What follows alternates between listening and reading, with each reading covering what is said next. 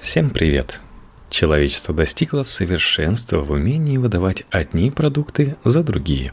Особенно если нужно продать что-то дешевое подороже или накормить немыслимое количество людей, не готовых разбираться ни в составах, ни в ценообразовании. Ученые Ричард Эвершет и Никола Темп изучили рынок пищевой промышленности и выяснили основные способы фальсификации привычных нам продуктов – Издательство Альпина Паблишер перевело на русский язык их книгу «Состав. Как нас обманывают производители продуктов питания». Теория и практика публикуют отрывок о том, как молоко заняло такое важное место в рационе человека, хотя не должно было, и почему молочные продукты так просто подделать. Остросюжетные пищевые расследования, как молоко стало любимым продуктом мошенников. Что особенного в молоке – Поскольку мы млекопитающие, наше отношение к молоку особое. Молоко является одним из ключевых компонентов нашего рациона с малых лет. Именно поэтому нас так шокируют махинации с этим важнейшим продуктом. С точки зрения питательных свойств молоко уникально. Оно представляет собой идеальную смесь для выкармливания детенышей. В какой-то момент в ходе исторического развития человек нарушил естественный порядок вещей – и включил молоко в рацион взрослых особей. Что еще необычнее, мы стали употреблять в пищу молоко других видов. Можно только гадать, что заставило наших предков предпринять этот шаг. Возможно, отчаяние. А может быть, они осознали, что питательные вещества можно получать не только из плоти, но и из молока животных. И второй ресурс возобновляется гораздо быстрее первого. Кроме того, это решение могло быть основано на наблюдении, что питающиеся молоком детеныши растут очень быстро. А значит, этот продукт полезен и для взрослых. Как бы то ни было, наши предки каким-то образом узнали питательную ценность молока и стали употреблять в пищу молоко от недавно прирученных ими коз, овец и коров. Постепенно это переросло в целую молочную промышленность – которая приучила нас считать молоко и его производные неотъемлемой частью повседневного рациона. Когда именно люди начали употреблять в пищу молоко других видов, точно неизвестно. Судя по археологическим свидетельствам, таким как остатки пищи в древней посуде и кости животных молочных пород, это случилось еще на заре сельского хозяйства, более 10 тысяч лет назад – Путь от первобытного фермера до молочной промышленности 21 века – это длинная цепь событий, которые привели к некоторым фундаментальным изменениям как животных, дающих молоко, так и людей, его потребляющих. Несмотря на то, что в младенчестве мы все питаемся молоком, способность переваривать его в зрелом возрасте появилась у людей относительно недавно – при естественном ходе вещей люди, как и все остальные млекопитающие, теряют способность переваривать молоко, когда вырастают. Наши далекие предки, развившие сельское хозяйство, изначально не были приспособлены к употреблению молока во взрослом возрасте, однако его стали пить повсеместно, и со временем произошли эволюционные изменения, благодаря которым многие люди получили способность усваивать молоко в течение всей жизни – Существует фермент под названием лактаза, который расщепляет молочный сахар, лактозу. Ген, кодирующий этот фермент, активируется в младенческом возрасте и отключается вскоре после завершения грудного вскармливания. Однако произошла мутация, которая сохраняет этот ген активным и во взрослом возрасте. Распространилась она главным образом среди европейского населения – Люди с этой мутацией имели преимущество и по оценкам исследователей производили на 19% больше фертильного потомства, чем лишенные ее. Именно люди с таким активным геном могут без проблем включать молоко в свой повседневный рацион. На сегодняшний день около 35% людей обладают способностью переваривать лактозу в течение всей жизни – и большинство из них происходит от европейских предков, хотя существуют очаги развития этой мутации в Западной Африке, на Ближнем Востоке и в Южной Азии. Люди, у которых лактаза не вырабатывается, страдают непереносимостью лактозы или лактазной недостаточностью. Это выражается в неспособности переваривать молочный сахар, из-за чего употребление молочных продуктов может приводить к вздутию живота, коликам, метеоризму, диарее, урчанию в животе, тошноте и даже рвоте. Первобытные фермеры, не обладавшие способностью переваривания лактозы, скорее всего заболели бы, если бы выпили много молока сразу. Поэтому они начали постепенно придумывать такие способы переработки молока, которые снижали содержание лактозы до безопасного уровня. Добиться этого можно двумя способами. Во-первых, лактозу можно отделить механически, как это происходит при изготовлении масла или сыра, когда большая часть лактозы остается в сыворотке. Во-вторых, содержание лактозы можно снизить путем сбраживания, в результате чего получают кисломолочные продукты – Судя по всему, наши далекие предки интуитивно понимали это, поскольку свидетельства о переработке молока и изготовлении сыров датируются еще шестым тысячелетием до нашей эры. Производство и потребление молочных продуктов во многом зависит от культурной традиции, и именно этим обусловлено их безграничное разнообразие. В мире производится около тысячи различных видов сыров. Из них 400 видов во Франции – Увеличение разнообразия дает мошенникам дополнительные возможности, особенно там, где диапазон цен велик. Молочные продукты не исключение. В типичном британском супермаркете стоимость 1 кг сыра колеблется от 2,5 фунта мягкий творожный сыр до 21 фунта пармезан. Большая часть молока, которое мы употребляем в пищу, коровья. Однако не стоит забывать о том, что существуют и другие молочные животные – буйвол, коза, овца, верблюд, осел, лошадь, олень, як и даже лось. В совокупности они дают до 15% общемирового производства молока. И хотя продукты из молока этих животных проигрывают в количестве, это нередко компенсируется качеством и, собственно, высокой ценой. К примеру, сыр пули, изготавливаемый из Сербии из ослиного молока, один из самых дорогих молочных продуктов в мире – один килограмм такого сыра стоит 176 фунтов. Использование молока других видов расширяет разнообразие специальных и деликатесных молочных продуктов. Миллиарды людей с большей или меньшей регулярностью употребляют в пищу молоко и молочные продукты. Мы едим на завтрак хлопья с молоком и взбиваем молочную пенку для капучино. Молоко является важнейшим ингредиентом многих сложных продуктов, включая кондитерские изделия – Ежегодное общемировое производство молока составляет 800 миллионов тонн, а численность молочных коров достигает полтора миллиарда. С 1980 года производство молока выросло на 60%, и численность коров увеличилась соответственно. Этим ростом мы обязаны главным образом увеличению производства и спроса в Южной Азии и в меньшей степени в Африке – Молочные продукты – важный элемент сельскохозяйственного производства в развитых и развивающихся странах.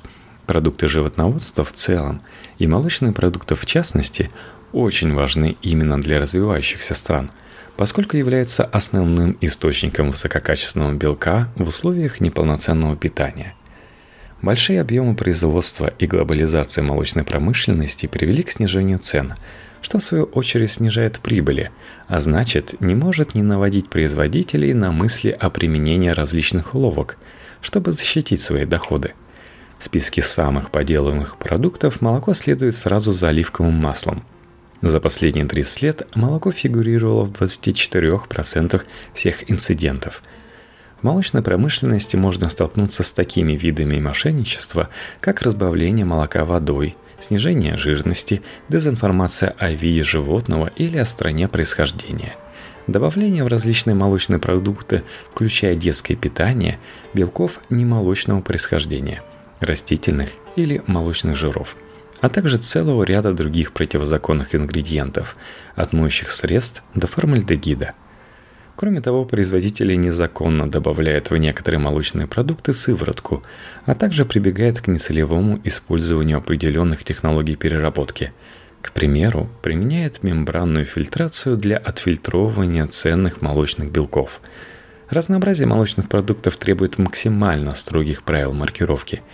Разработка законодательства в сфере молочной промышленности потребовала стандартизации методов тестирования – которая была проведена совместными усилиями Ассоциации аналитической химии Association of Analytical Chemists, Европейской комиссии и Международной федерации производителей молока International Dairy Federation, И тем не менее, несмотря на строгие правила и стандартизацию методов проверки, преступники продолжают свою деятельность. Из чего сделано молоко? Молоко имеет очень сложный химический состав, что играет на руку ученым при выявлении фальсификаций. Густым белым цветом, так радующим глаз, молоко обязано эмульсией молочного жира с водой, в которой растворены углеводы, белковые агрегации и минералы. Вода является основным ингредиентом и составляет 87% коровьего молока. Молочные жиры, они же сливочное масло – представляет собой смесь триглицеридов, в которых три молекулы жирных кислот связаны с молекулой глицерина. Количество атомов углерода в жирных кислотах, входящих в состав масла, варьируется от 4 до 18. В отличие от жировой ткани жвачных животных и растительных масел, жирные кислоты которых содержат от 14 до 18 атомов углерода. Поэтому состав триглицеридов в молочных жирах очень сложен – насчитывается по меньшей мере 120 различных триглицеридов, тогда как в жировой ткани и растительных маслах присутствует всего около 40 триглицеридов. Жировые глобулы триглицеридов окружены тонкой оболочкой, состоящей из похожих соединений, которые называются фосфолипидами и белков. Эта оболочка функционирует как эмульгатор, формируя границы каждой глобулы и поддерживая состояние суспензии – Кроме того, жировые глобулы содержат небольшое количество диацилглицеролов и моноацилглицеролов, свободного холестерина и эфиров холестерина, пищевых липидов, свободных жирных кислот и жирорастворимых витаминов А, Д, Е и К.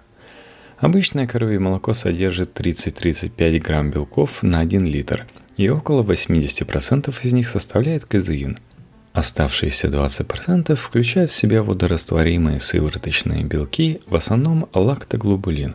К несчастью, многие люди страдают аллергией на один или несколько белков, содержащихся в молоке. Аллергия на молоко отличается от непереносимости лактозы. Симптомы непереносимости лактозы, неспособности переваривать молочный сахар, проявляются при употреблении большого количества молока – тогда как для проявления аллергии на молочный белок достаточно даже небольшого количества продукта. Поэтому тем, у кого диагностирована такая аллергия, рекомендуется полностью избегать молочных белков. Сыворотка, то, что остается, если из молока извлечь все жиры и казеин, содержит также углеводы. Главный из них – это лактоза, около 5%. Она состоит из двух сахаров – глюкозы и галактозы – и углеводы и сывороточные белки остаются в сыворотке после образования колье, белкового сгустка, как это происходит, например, при изготовлении творога и сыра. Кроме того, молоко содержит множество важных минералов, в том числе кальций, фосфор, магний, натрий, калий и хлор.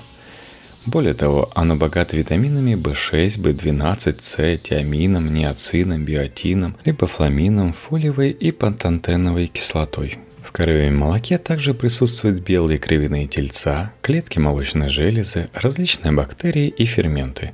Другими словами, молоко представляет собой очень сложную смесь питательных веществ, поэтому любые фальсификации могут иметь значительные последствия для здоровья потребителей. В поисках замены – Молоко и молочные продукты играют столь важную роль в нашем обществе, что мы потратили немало усилий на разработку их заменителей для тех, кто вынужден ограничивать употребление молока, либо по личным причинам, либо из-за проблем со здоровьем.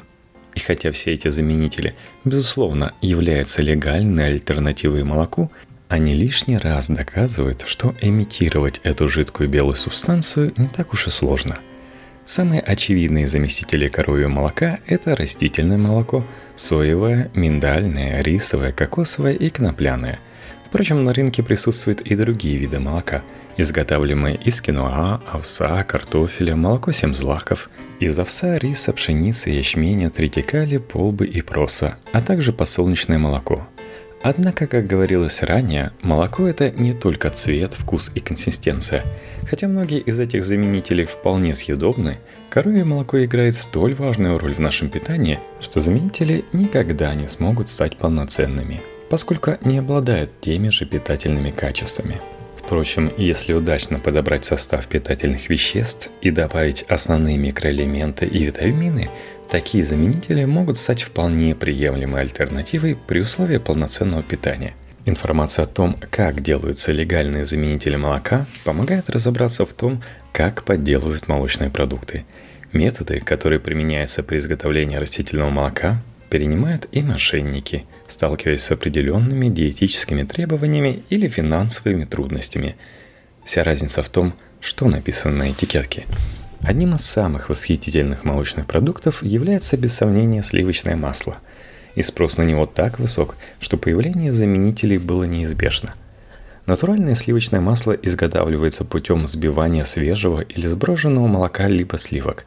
При этом молочный жир отделяется от пахты. В результате получается смесь жиров, белков и воды – Знакомый всем нам светло-желтый цвет сливочного масла получается из-за пигментов растений, присутствующих в рационе животного. Однако натуральное масло может оказаться слишком бледным, почти белым, поэтому при производстве в него иногда добавляют пищевые красители. Масло обладает не слишком удобным свойством затвердевать в холодильнике, поэтому для того, чтобы без проблем намазать его на утренний тост, нужно обладать навыком стратегического планирования – Самые распространенные заменители масла – это маргарин и так называемые спреды, которые выглядят как масло, но имеют другую маркировку.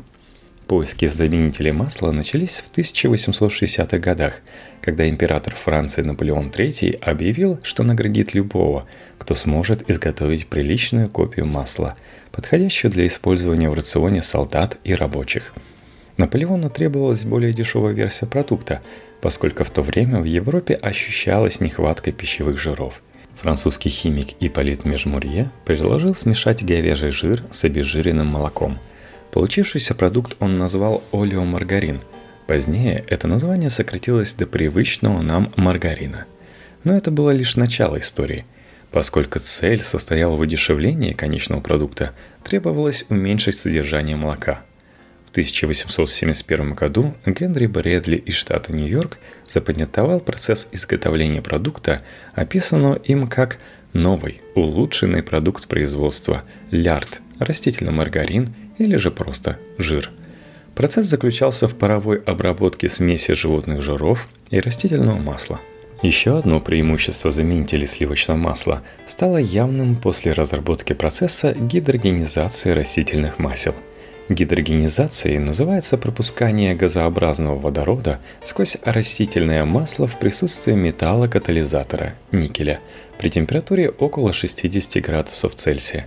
Результат пугающе прост и эффективен. Масло отвердевает.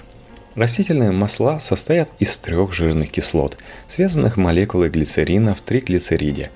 И хотя та же базовая схема верна и для животных жиров, включая сливочное масло – Жирные кислоты в растительных маслах гораздо более ненасыщены.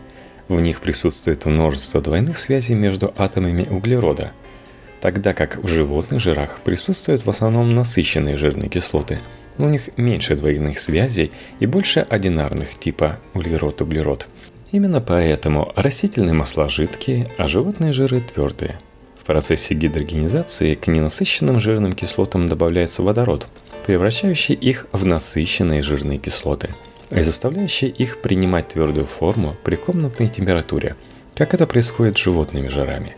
Изобретение гидрогенизации означало, что заменители сливочного масла можно изготавливать из дешевых растительных масел, вообще не прибегая к животным жирам.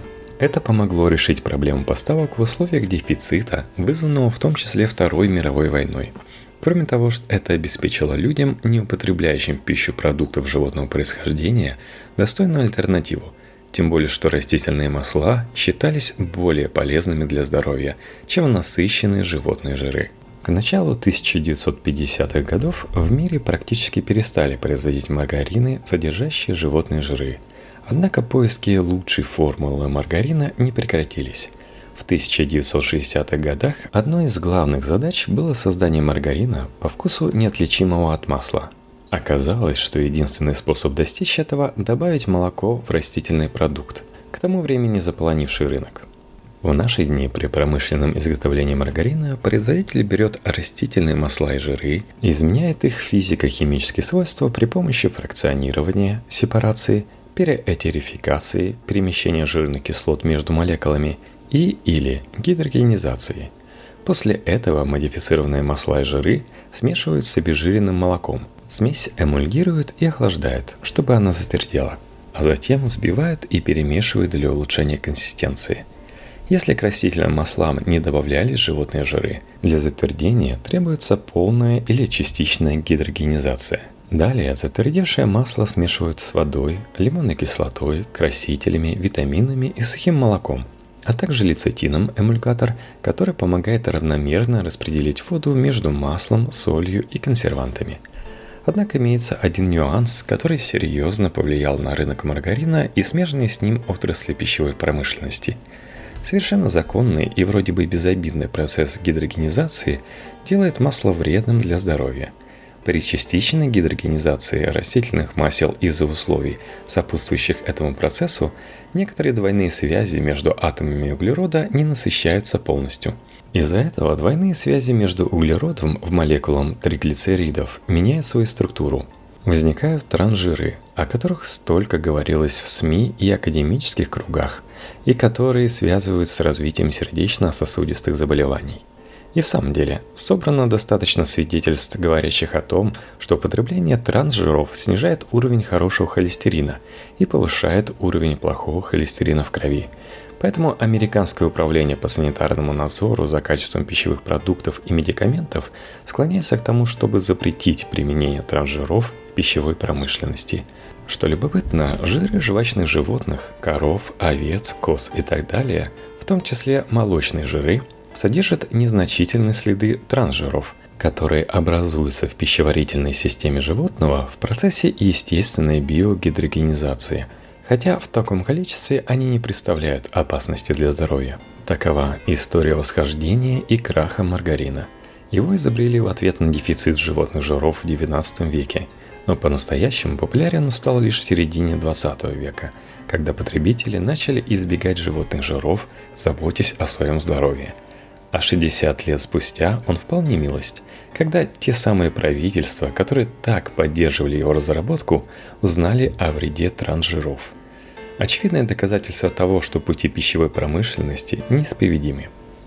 Не может быть, что это не молоко. В Индии корова считается священной, чего, к сожалению, нельзя сказать о молоке, которое предлагают многочисленным жителям этой страны. Индия – один из крупнейших в мире производителей молока – в 2012 году объем производства составлял 130 миллионов тонн. Однако уровень потребления на душу населения составлял не более трети или даже четверти того, что потребляют жители Европы и Северной Америки. Тот факт, что спрос превышал предложение, заставил мошенников пойти на ухищрение, чтобы увеличить объем продукции. Если верить тому, что говорят на сегодняшний день, Индия является еще и крупнейшим в мире производителем фальшивого молока – Состав мошенничества варьируется от банального разбавления молока водой до создания полностью искусственного продукта. В СМИ можно найти столько репортажей, включая документальные съемки, выложенные на YouTube, что даже не знаешь, с чего начать. В 2010 году в газете Bihar Times был опубликован один очень подробный репортаж о неожиданном визите чиновников в крупнейшие трущобы Мумбаи – где они стали свидетелями того, как из фирменных пакетов извлекают настоящее молоко и заменяют его водой. Целые семьи, включая детей, были вовлечены в эту деятельность, для которой требовалось весьма нехитрое оборудование. Фирменные пакеты с настоящим молоком, бочки с водой подозрительного вида, соломинки, чтобы отсасывать молоко из пакетиков, воронки, чтобы заливать туда воду и свечи, чтобы снова запечатывать пакеты. В некоторых репортажах говорилось, что водой заменяли только часть молока, в других, что молоко полностью заменяли белой водой. Расследование, проведенное Индийским управлением по безопасности продуктов питания и пищевым стандартам по заданию правительства в 2011 году, показало, что значительная часть молока, производимого в Индии, не соответствует стандартам здравоохранения и пищевой безопасности – в отчете агентства Reuters за январь 2012 года говорится, что среди образцов молока, собранных в 33 индийских штатах, 100% всех образцов молока из Западной Бенгалии, Арисы и Джарханда содержали нежировые примеси. В Нью-Дели уровень фальсификации составляет до 70%. Зато в юго-западном штате Гуа, в восточном Пандичерии производство соответствовало установленным стандартам, и признаков фальсификации молока, изготавливаемого в этих штатах, обнаружено не было. Манека Ганди в своей статье пишет, что Индийское управление по безопасности продуктов питания и пищевым стандартам предлагает различные объяснения присутствию чужеродных химических веществ в столь многих образцах молока. В тех случаях, когда обнаруживались следы моющего средства, это объяснялось попаданием его с вымытых рук рабочих или тем, что посуда недостаточно ополаскивалась. Формалин или формальдегид используется как консервант, хотя его применение запрещено. Мочевину добавляют, чтобы молоко не свернулось при транспортировке – Управление пищевой безопасности Дели, Delhi Food Safety Authority, признало, что производители также используют сухое обезжиренное молоко, отметив, что это не опасно для здоровья, это просто восстановленное молоко.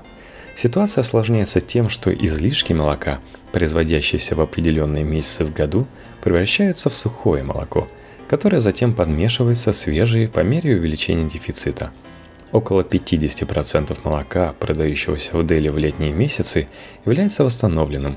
Вполне резонно, но было бы неплохо указывать информацию об этом на этикетке. Существуют и другие добавки, вполне объяснимые в случае восстановленного молока, но они также используются и для создания полностью искусственного продукта – в некотором смысле, хоть и не весьма извращенном, идея создания искусственного молока не так уж далека от идеи производства сухой детской смеси, состоящей в основном из ингредиентов, не имеющих к молоку никакого отношения. Но если взглянуть на список ингредиентов фальшивого молока, кому угодно сделается дурно. Технология, используемая для производства искусственного молока в Индии в настоящее время, была придумана молочниками города Курукшерта, штат Харьяна – на рубеже тысячелетий.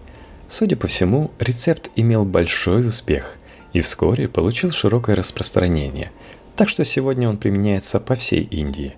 Самые популярные рецепты фальшивого молока основаны на доступных ингредиентах, таких как мочевина, едкий натор, дешевое кулинарное масло, заменяющее молочные жиры, сахар, вода, сухое молоко и моющие средства, например, шампунь. Первый шаг – эмульгировать дешевое растительное масло, например, соевое в воде при помощи шампуня, чтобы получить однородную смесь белого цвета. Помимо всего прочего, масло помогает придать этой смеси нужную консистенцию. Затем добавляется едкий натр, чтобы нейтрализовать кислотность и не дать жидкости скиснуть при транспортировке. Мочевина нужна для имитации нежировых веществ в составе молока – казеина, лактозы, сывороточных белков и минералов – Другие популярные ингредиенты включают в себя перекись водорода, формалин, глюкозу, сульфат аммония и различные отбеливатели. Стоимость изготовления синтетического молока составляет около 5 индийских рупий за литр. Мотивы этой деятельности просты. Быстрая прибыль, пусть даже в ущерб человеческому здоровью – по оценкам отдела здравоохранения Дели, Delhi Health Department, каждый день в городе производится 100 тысяч литров синтетического молока и 30 тонн молочной помадки. Рецепт фальшивого молока многим показался бы вполне уместным примером для трактата Акума, но в действительности это вовсе не примитивная подделка. Фальшивое молоко по-своему гениальное изобретение – Мошенники прекрасно осведомлены о простых методах тестирования, принятых в деревенских молочных кооперативах. Поэтому они выбрали ингредиенты с таким расчетом, чтобы обмануть эти проверки. Процент жира и нежировых веществ в фальшивом молоке идентичны показателям натурального молока, а примесь сухого молока имитирует натуральный вкус. Удивительно, как мало данных мы имеем о воздействии такого продукта на здоровье человека – Разбавление натурального молока водой, безусловно, снижает его питательную ценность, а использование неочищенной воды может быть опасно для здоровья. Исследование, предпринятое Индийским советом медицинских исследований Indian Council of Medical Research, показало, что употребление моющих веществ в составе фальшивого молока – может вызвать отравление и осложнения со стороны желудочно-кишечного тракта. В одном весьма тревожном репортаже говорилось, что 6 детей умерли и более 60 заболели из-за употребления фальшивого молока в государственной школе на востоке Индии. Это известие вызвало большой резонанс в индийском обществе, которое посчитало корнем зла отсутствие адекватного тестирования – В результате опроса, проведенного Индийским управлением по безопасности продуктов питания и пищевым стандартам, группа граждан под руководством Цвами Ачутананды Тиртхи из штата Утараханд направила жалобу в Организацию юридической защиты общественных интересов, которая провела сбор показаний под присягой. Аналогичные действия были предприняты группами жителей штатов Харьяна, Раджастан, Утар-Парадиш и округа Дели – утверждавших, что синтетическое молоко, а также фальсифицированное молоко и молочные продукты, изготовленные с применением мочевины, моющих средств, рафинированного масла, едкого натра и белого красителя, согласно ряду исследований, очень опасны для человеческого здоровья и жизни и могут стать причиной серьезных заболеваний, в том числе рака. Эта глава была написана с надеждой на изменения к лучшему – но, вероятно, не стоит очень уж рассчитывать на немедленное решение проблемы.